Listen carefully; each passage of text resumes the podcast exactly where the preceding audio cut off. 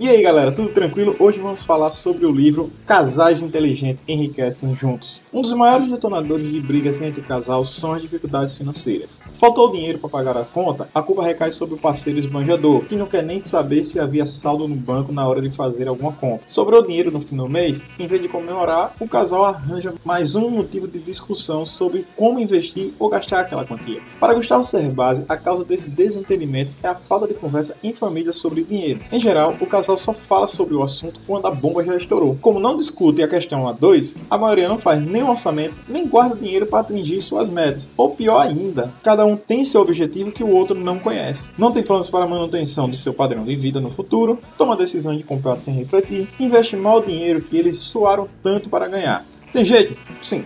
De acordo com Gustavo Servazzi, é possível mudar esse quadro se houver vontade e compromisso do casal, seja qual for seu orçamento. Com sugestão para o casal em qualquer fase do relacionamento, dos namorados aos casais com filhos adultos, casais inteligentes enriquecem juntos, mostra diferentes estratégias para formar uma parceria inteligente ao longo da vida, na administração das finanças da família. Ele traz também testes que avaliam a capacidade do casal de construir a riqueza, e com isso vai até sobrar dinheiro para dar uma incrementada no relacionamento.